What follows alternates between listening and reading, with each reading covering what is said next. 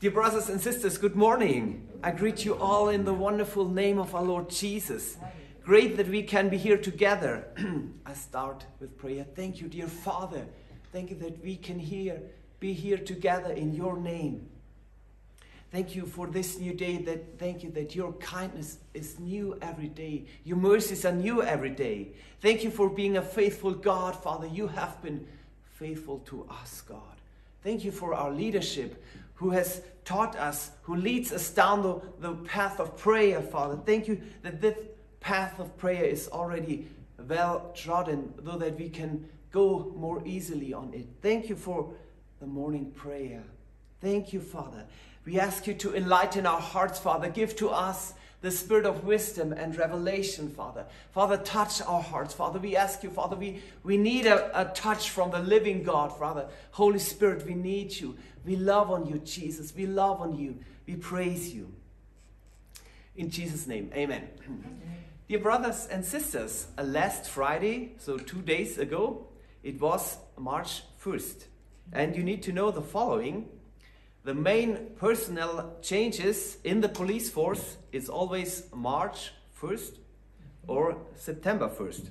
So, so on March 1st in the year 2000, after completing my police academy school, I was transferred from the Mun uh, Police Department to the Munich Department in Rosenheimer Straße 130. This means this March I have been in Munich for 24 years. So, yes, I see God's faithfulness and His hand on my life. He, I can say, He has been faithful to me. And also, the Holy Spirit used this uh, change of location and everything that came with it to draw me completely to God. At that time, I was going to times of uh, challenges, at personal crisis, though it happened that six months later, after my job transfer to Munich,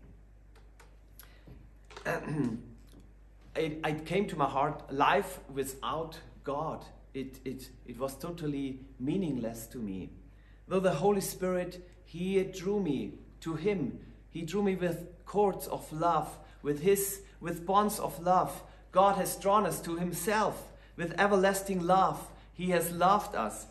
And even He had a plan for us, even before He formed us in our mother's womb. He, he had a plan for us. So, on the last day in August 2000, I, I gave my life to God with all my heart. And I knew in my heart that He had the best plan for my life, and I could not live without Him. I have to say, I already knew what it meant to live with God I, I was able to experience the new birth as a child at a youth camp. But as a teenager, I did not have contact with born, born again believers, though I also sought fulfillment in the polluted uh, sources of this world, like alcohol, smoking, and drinking, and disco. But God saved me. Yes, for this case, that through this con uh, conver conversion, God had, of course, shown me things in the process that I had done wrong in former times to other people. Where I had, I had to contact people, the Holy Spirit showed me, and I had to apologize for certain things before I gave my life to Christ. And I had to ask them for forgiveness. Um, brothers and sisters, asking for forgiveness as well as forgiving others, it is essential to our Christian walk. And if we want to, to enter into the fullness and freedom of God, that is a very important topic. Asking, yes, asking for forgiveness as well as receiving forgiveness, to some context, it requires humility. Forgiveness itself, it's very difficult to do with a, with a hardened heart. We, we need to have a soft heart, like God is dealing with our heart. He's showing us things. Yes, in order to forgive, we need a soft heart. And God's love it, it enables us. Yes, uh, I think last time God gives us a new heart of flesh, even in the Old Testament, we have this promise. I, I want to read with you from the Bible in Matthew 18, starting verse 21. Yes, it is a parable of Jesus. And I just start reading uh, Matthew 18, verse 21. Then Peter came to him and said, Lord, how often shall my brother sin against me and I forgive him? Up to seven times? Jesus said to him, I do not say to you up to seven times, but up to seventy times seven. Therefore, the kingdom of heaven is like a certain king who wanted to settle accounts with his servants.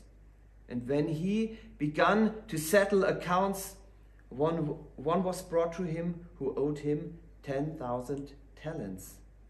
But as he was not able to pay, his master commanded that he, he be sold with his wife and children and all that he had, and that payment be made.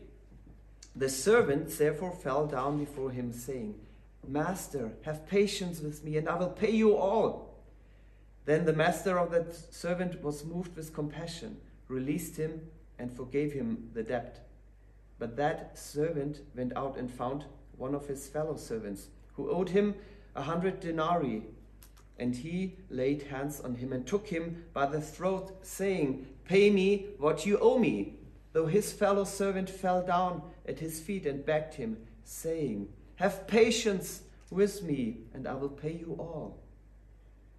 And he would not, but went and threw him into prison till he should pay the debt. So when his fellow servant saw what had been done, they were grieved and came and told their master all that has been done. Then his master, after he had called him and said to him, You wicked servant, I forgave you all the debt because you begged me.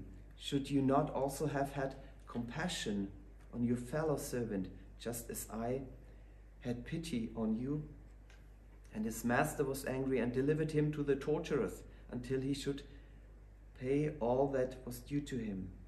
So my heavenly Father also will do to you if each of you from his heart does not forgive his brother his trespasses. Brothers and sisters, we are born into the kingdom of his Son of love. God's love with us enables us to forgive. Yes, Peter, he was asking Jesus this question how often should I forgive my brother?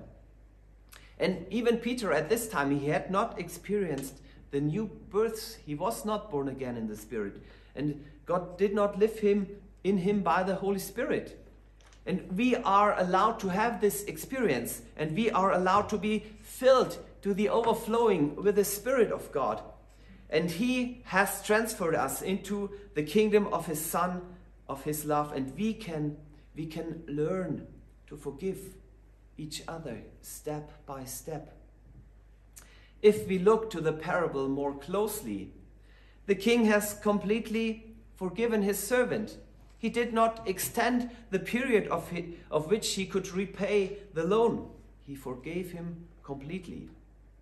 Uh, scientists have found that the, the debt of the king uh, forgave the servant the 10,000 talents it, it had a current value of around 300,000 euros.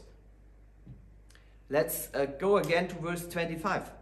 But since he could not pay, the Lord ordered him and his wife and his children and all that he had to be sold and paid with them. In, in the past times, a person could be sold into slavery because of their debts. And they brought a car to the debtor's house and loaded it it with everything he owned, including the entire family. The family would be driven away and sold one by one at the slave market to the highest bidder. The debtor's possessions would also be sold. The debtor lost everything his beloved family, his life, his dreams. This was done until the debt was fully paid off.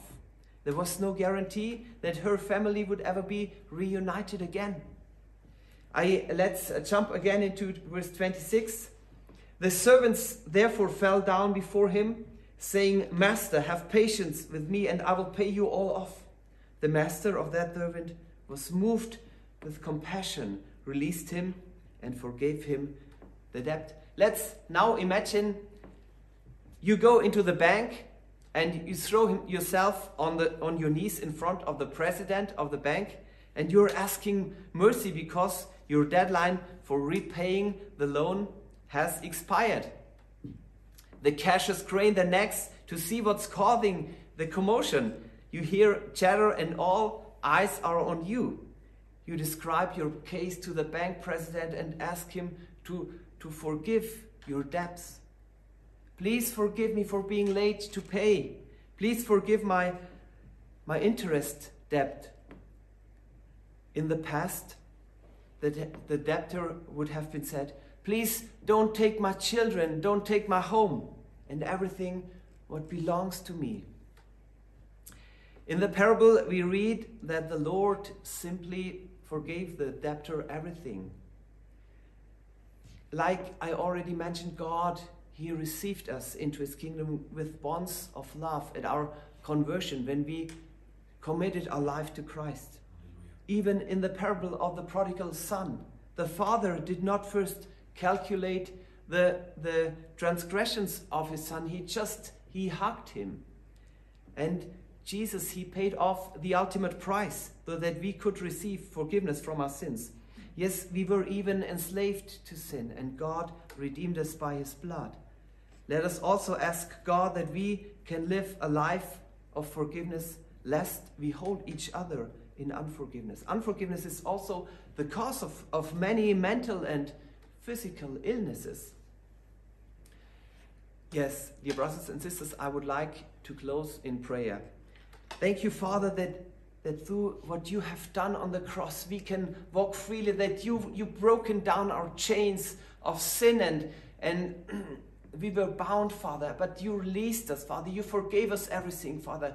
Give us the grace and mercy and enable us, Father. Thank you for giving us a new heart that is able to forgive. Thank you that you cover us with your everlasting love. In Jesus' name, Amen. Amen.